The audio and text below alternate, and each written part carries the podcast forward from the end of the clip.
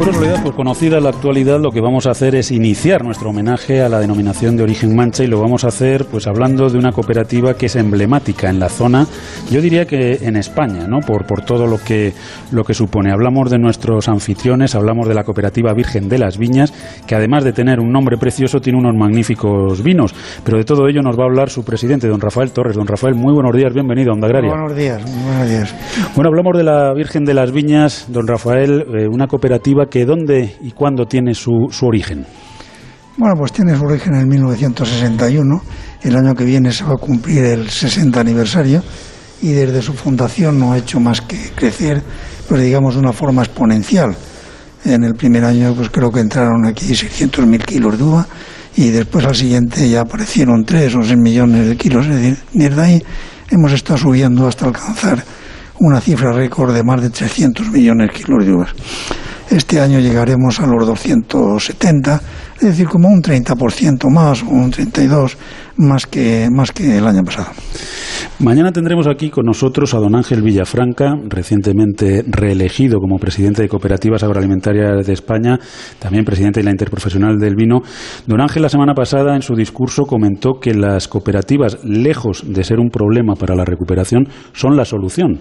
Eh, yo creo que con esa evolución de una cooperativa de las dimensiones de, de Virgen de las Viñas, yo creo que es una realidad. Bueno, yo creo que lo que dijo don Ángel Villafranca lleva muchísima razón. Las cooperativas somos una solución porque estamos todos agrupados y estamos defendiendo lo mejor posible nuestros intereses, que son los intereses de los agricultores. Sí hay una polémica con respecto a esto, no sé si es polémica o no, diciendo de sobre la liquidación, que también había que liquidarle a los agricultores de una forma inmediata, a los 30 días de, de, de entregar las uvas en la cooperativa. No, usted, yo creo que eh, eso sería totalmente perjudicial para los agricultores, para la mayoría de los agricultores, porque tendríamos que pedir un préstamo, un préstamo colegiado, para que nos anticipasen la cosecha entera. Ese préstamo colegiado tendrían que pagarlo todos los agricultores, pero resulta que todos los agricultores no piden ese anticipo porque no lo necesitan.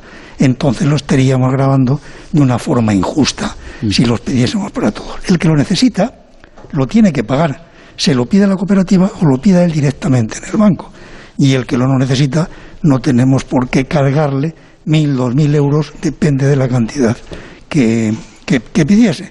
Por tanto, yo creo que esto es una iniciativa que, que ha sido poco meditada porque al agricultor se le socorre en todo momento que para eso estamos, para defender sus intereses y facilitarle, con arreglo a la cosecha que ha tenido, pues el anticipo que él considere oportuno mediante la certificación que aportamos a la entidad bancaria en donde él quiera que se le dé el anticipo.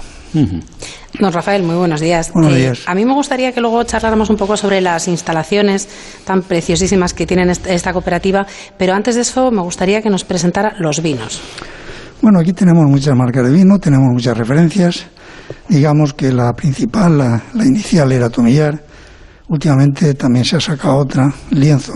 Y después pues tenemos muchas referencias, pues tanto aquí en España como en el extranjero.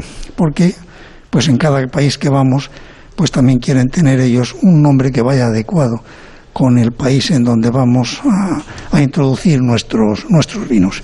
No le podría decir cuántas referencias tenemos, porque son muchas, pero sí puedo decirle que estamos vendiendo en los cinco continentes y que en ese aspecto pues estamos muy contentos. Hay que tener en cuenta que nosotros llegamos al producto final, al producto final de la uva, que es el vino embotellado y ese es el que tenemos que eh, introducir en los países. Tenemos una denominación de origen, la denominación de origen mancha, que es muy buena y que está, está velando por la calidad de, de, de, nuestros vinos y por la trazabilidad de ellos desde, desde la cepa y estamos consiguiendo sacar unos vinos que son extraordinarios y que están teniendo el reconocimiento en todos los países a donde vamos.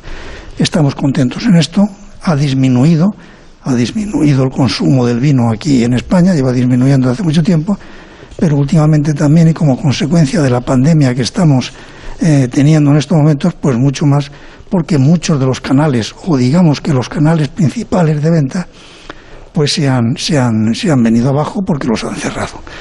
Esperemos que, esta situación pues, pues pase pronto, que volvamos otra vez a restituir la, la, normalidad de, de, entonces y que entonces pues sigamos también con la venta exponencial de vino embotellado y que sea de la mancha, porque eh, jugamos también con una gran ventaja, que es la calidad y además el precio. Y ahí no tenemos parangón con ningún otro país.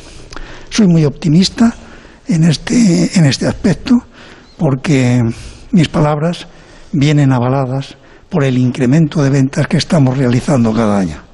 Y eso es muy satisfactorio. Vendemos mucho vino y, está siendo reconocido en todos los países en donde lo colgamos. Pues la verdad, don Rafael, es que ese optimismo no solo es necesario en este momento, sino que además es muy bienvenido.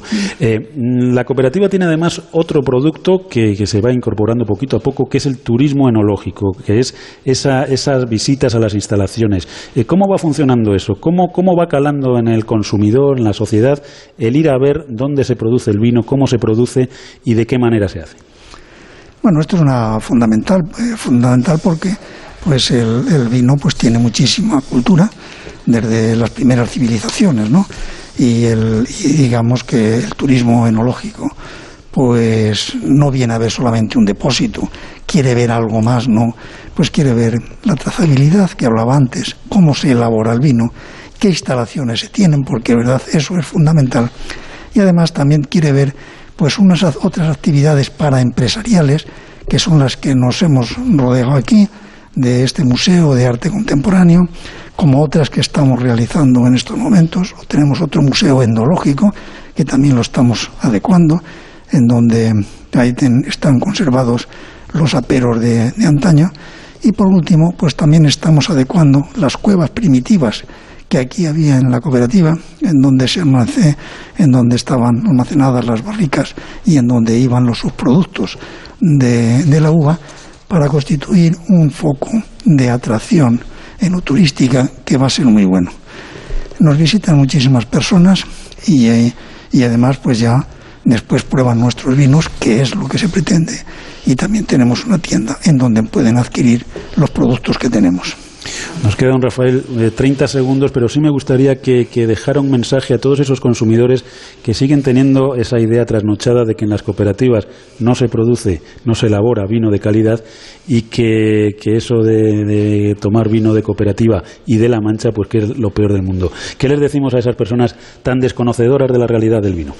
Bueno, pues que esa, que esa creencia que tienen es absolutamente falsa y que si alguien lo ha difundido es con otras ideas que no son, que no son digamos, las leales dentro de una competencia que hay que hacer. El vino de Castilla-La Mancha es un vino extraordinario y cada año estamos aumentando la cantidad de ese vino extraordinario y lo estamos colocando cada vez mejor.